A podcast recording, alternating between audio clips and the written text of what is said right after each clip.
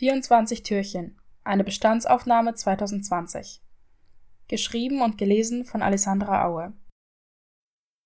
1.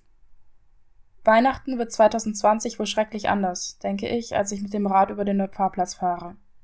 Unter meiner Maske lächle ich wehmütig Glühweineskapaden hinterher und fahre dabei fast gegen eine Straßenlaterne. 2. Der Schnee hätte beinahe vergessen, pünktlich zur Adventszeit zu verschwinden. 3. Meine Mutter schmuggelt eine Kiste neuer, sündhaft teurer Christbaumkugeln durch die Haustür und hofft, dass weder ihr Ehemann noch die Katze sie dabei beobachtet haben. 4. Einem vorweihnachtlichen Impuls folgend habe ich knapp zwei Kilogramm Mandarinen gekauft. Man weiß ja nie. 5. Beim Schmücken ihrer Wohnung stolpert meine Freundin Natter über eine Lichterkette. Vor schadenfrohem Gelächter ersticke ich beinahe kläglich an meinem Spekulatiusplätzchen. 6. Meine Oma hat meine chronische Unlust, zueinander passende Socken anzuziehen, als studentische Armut interpretiert und mir zum Nikolaustag gleich zehn Paar neue Wollsocken geschickt. 7. Unser Dozent verspricht uns, die nächsten Zoom-Sitzungen allesamt mit Nikolausmütze abzuhalten, wenn wir uns nur ein bisschen mehr am Kursgeschehen beteiligen. Das Angebot findet Resonanz. 8. Beim gemeinsamen Tanzen zur Feliz Navidad wird meiner Freundin Hannah schmerzlich klar, woher damals der Fünfer in Spanisch kam. 9. Aus mangelnder Motivation, meinen einzigen großen Topf abzuspülen, erhitze ich gegen Mitternacht anderthalb Liter Kinderpunsch in einer Pfanne. 10.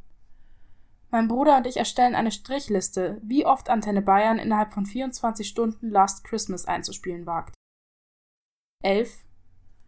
Mein abendlicher Spaziergang erhält kurzzeitig musikalische Untermalung durch einen fröhlich wippenden Renault Twingo an der roten Ampel, aus dessen Fenstern vier Mädels All I Want for Christmas is You furchtbar schief, aber mit beeindruckend viel Herzblut in alle erdenklichen Himmelsrichtungen grölen. 12. Meine Cousine findet Überreste blauen Lamettas in der vollen Windel ihres Sohnes. Auf das Beweisfoto hätten wir alle gern verzichtet. 13. Beim digitalen Weihnachtsessen wedelt mein Opa als Protest gegen meine fleischlose Ernährung ein Minischnitzel in die Webcam. 14. Mit einem leichten Glühweinschwips und dem Geruch von Rum unter der Maske marschieren wir in einen der wenigen Präsenzkurse des Semesters. Unser Dozent deutet unsere auffällig gute Laune als unschuldige Liebe zur Literaturwissenschaft. Alle sind weihnachtlich glücklich. 15. Zwischenzeitlich sind die ersten Christbaumkugeln der Katze zum Opfer gefallen. In stiller Kapitulation kehrt meine Mutter die Scherben zusammen. Zufrieden schnurrend sieht die Katze ihr dabei zu. 16. Mein Onkel freut sich lautstark darüber, dass er das Geschenk für meine Tante im Notfall ja auch bei der Tankstelle bekommt. Meine Tante, die neben ihm auf der Eckbank sitzt, freut sich eher so mittel darüber. 17.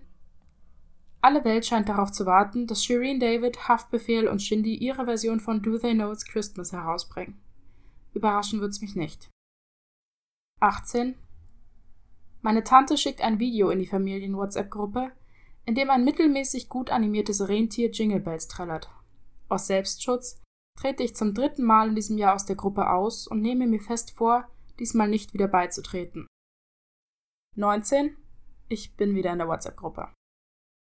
20. Die Nachbarn meiner Eltern übertragen ihren ganzjährigen Phallus-Vergleich in einen Weihnachtsbeleuchtungswettbewerb.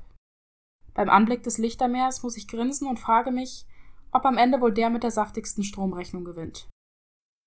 21. Meine dreijährige Großcousine ist zum ersten Mal mit dem Konzept des Krampus in Berührung gekommen und war nur so semi begeistert. Präventiv informiert sich ihre Mutter über Psychotherapie für Kinder. 22. Beim gemeinsamen Weihnachtsbacken via Zoom diskutieren meine Freunde und ich darüber, bis zu welchem Schwärzegrad verkohlte Plätzchen noch essbar sind. Moritz ist außerdem der festen Überzeugung, sich eine mittelschwere Rauchvergiftung zugezogen zu haben. 23. Mein Bruder propagiert in der WhatsApp-Gruppe leidenschaftlich seine Vision eines gemüsefreien Weihnachtsfestmahls. Fleisch ist mein Gemüse, antwortet mein Stiefbruder mit einem lachenden Emoji. Zur Wahrung des friedlichen Weihnachtsgeistes stelle ich mein Handy für den Rest des Tages in den Flugmodus. 24. Wir sitzen zu viert am Esstisch. Mein Bruder schabt angeekelt sein Sauerkraut auf meinen Teller.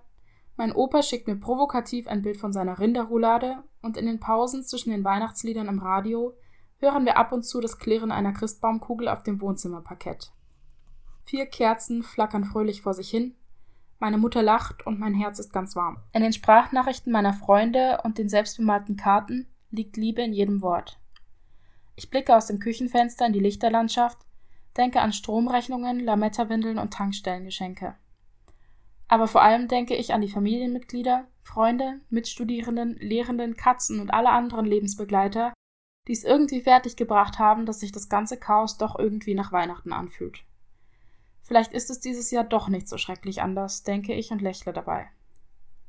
Die Welt glitzert und leuchtet und singt. Wenn auch schief, wenn auch etwas unbeholfen, wenn auch auf Distanz.